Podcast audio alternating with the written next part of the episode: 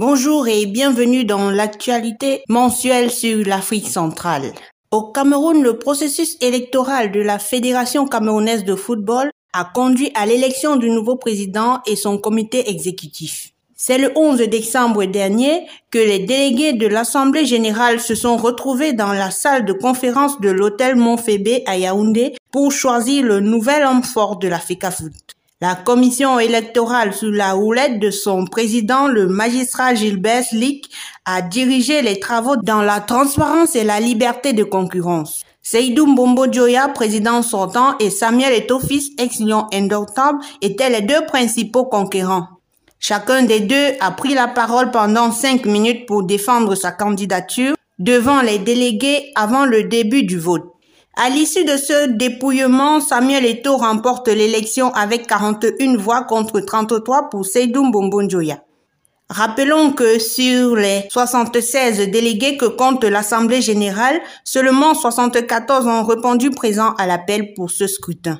Écoutons à présent un extrait du discours du nouveau président de la FECAFOOT, Samuel Eto'o fils, après sa victoire au micro de notre reporter Alicia Ingome délégués de notre Assemblée générale élective viennent de me porter à la tête de la Fédération camerounaise de football. Merci d'avoir fait de moi le 17e président de la FECAFOOT. Je mesure l'honneur qui m'est fait et la tâche qui m'attend.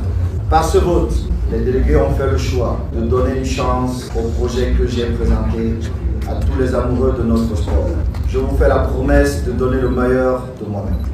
Aux délégués qui ne m'ont pas accordé leur suffrage, je respecte leur vote. Néanmoins, je les tends la main pour qu'ils prennent toute leur place dans la dynamique de notre projet pour relever le défi d'un nouveau départ. Vous me connaissez, je tiens toujours mes promesses.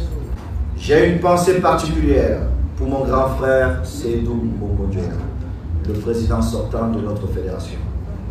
Seydou, tu as fait de ton mieux je salue ton engagement et ton amour de notre sport. Dès demain, nous nous mettrons au travail pour que notre pays soit fier de ses meilleurs ambassadeurs que nous sommes Toujours au Cameroun, comme vous le savez tous, le Cameroun abritera la Cannes Total Énergie 2021 qui débute le 9 janvier 2022 au stade Olembe à Yaoundé. La mascotte Mola, prévue à cet effet, a entamé sa tournée nationale pour le plus grand plaisir des populations des villes camerounaises. Du côté du ministère des Transports, en collaboration avec la CAF, nous sommes à une semaine de préparation à travers des formations du personnel devant gérer la logistique et le transport tout le long de la Cannes. Ces séances de formation se déroulent à la maison de partie de Douala à Bonanjo depuis le 20 décembre pour la réussite de la grande messe du football africain. Le Cameroun tout entier s'est mobilisé pour que la fête soit belle. Du côté de la République démocratique du Congo, l'ex-gouverneur de la région de Katanga, Moïse Katumbi, a procédé lundi dernier au lancement de son parti politique dénommé Ensemble pour la République dans la perspective des élections présidentielles de 2023. Les activités de ce lancement officiel se sont déroulées dans la ville de Kisangani, au nord-est de la RDC, dans le cadre d'un meeting qui a rassemblé un grand nombre de partisans.